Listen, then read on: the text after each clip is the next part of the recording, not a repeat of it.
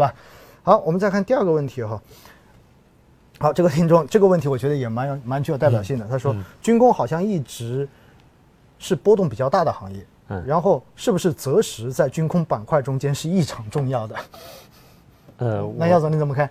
我觉得择时是很难做的，就是在这样的一个基础的前提判断下，就是择时对是应该确这您刚才也提到这些研究肯定也有研究嘛，大部分基金经理择时。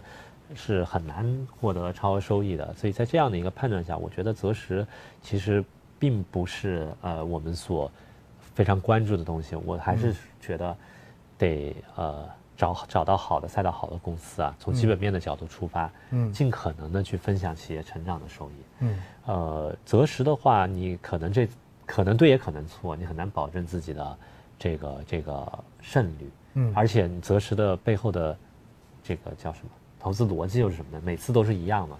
对，就我我觉得很难择，啊，所以其实关于择时的问题哈，在之前的很多次直播中间，很多次的课程中间，也跟大家强调过，其实不要去做择时，尤其对于散户来说，因为择时它本来就是一件特别不可琢磨的事情。浩子可以说的这么直接的，对，不要不要做择时。这个问题也特别好玩哈，呃，为啥之前大家都在炒消费、炒医疗？军工板块照理说应该不受疫情的影响，为什么热度不敌消费跟医疗科技呢？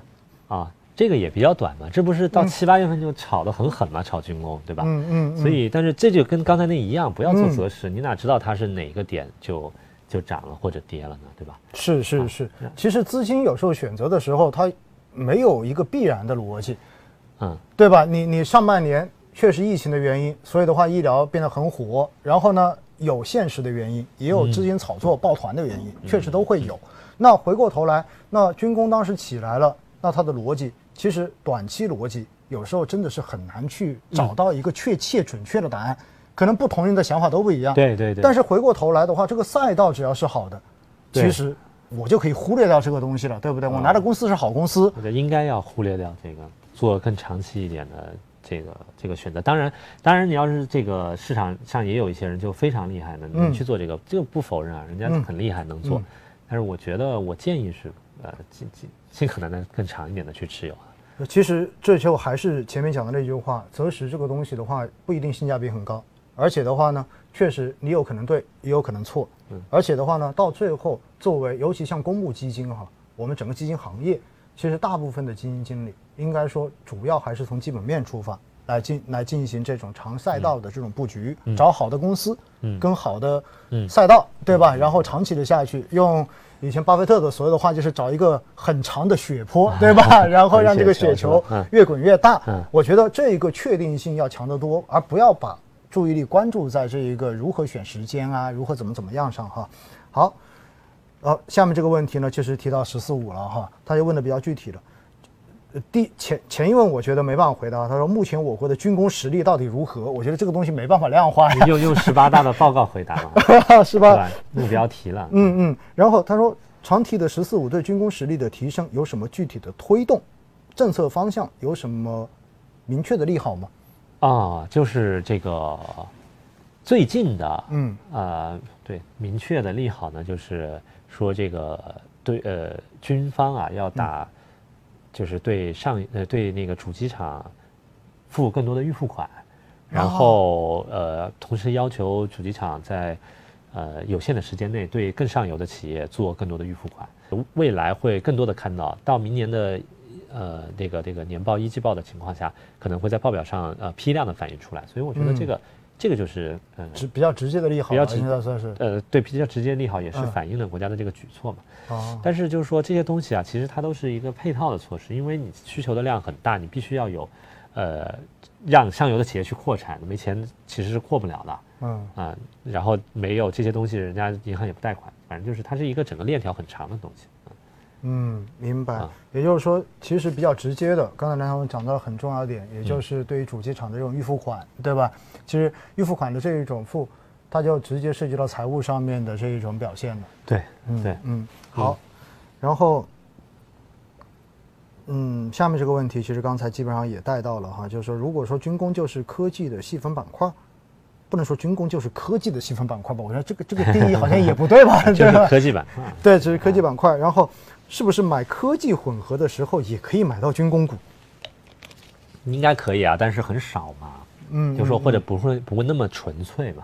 嗯嗯嗯。其实也就是说，其实真正的军工的主题基金，就是往这个细分行业去进行投资的。对。而如果你买个科技混合，说实话。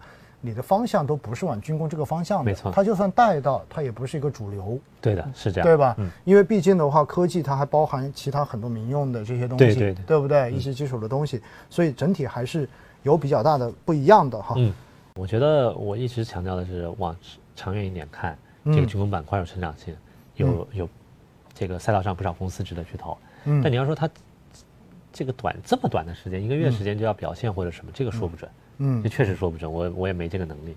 因为因为本身的话，到了年末的时候，你说任何板块的短期表现，谁都真要给你一个结果，就是拍脑袋的一个结果，对对吧？所以对于短期市场，真的大家不用太去关注。我们做一个投资，还是一个中长期的投资。对，而且刚才南乔总也重复过好多遍了。其实你如果有个三五年，对吧？甚至于到十年左右的时间，那这个赛道的机会，应该说还是确定性比较强的。啊，对，我是说这个赛道能看这么长的时间，那么你你当然你不是说你能拿那么久，当然更好。嗯嗯嗯。啊，像我自己买自己基金也都是四年多，快五年吧。因为我一五年挂基金的嘛，然后这个嗯没那么长嘛，我觉得怎么样一年以上可能确定性就更高一些嘛。还是尽可能的就是长一点的维度。对，去考虑持有，不要看什么一个月或者说三一个季度这样子的持有，就一定要赚很多钱的。只是我没有能力看一个月到一个季度，确实这个挺难的。嗯嗯，其实我觉得这一点的话，不仅是您嗯觉得很难，我觉得市场上面谁都会觉得很难，因为本身。这种细分行业的走法，一方面本身跟它行业本身有关，对，更重要的是整个市场对它也会有影响。没错，没错，对吧？你你你说行业本身确实它的逻辑就是很好，但是碰上市场系统性风险的时候，整个情绪都受打压。而且本身我们从方法论的角度来说，我们做这个管理基金做投资啊，本来就是说去呃找好的行业、好的公司去分享企业成长的收益嘛。然后在这个过程中自下而上选股为主，然后尽可能的呃去。呃，控制一下组合的这种回撤也好啊，或者注重持有人的体验，因为我自己买，自己感受很深嘛。嗯。但是从方法论的角度来说，这本来就不是一个短期的方法，不是去这个这个这个判断短期啊、择时啊什么。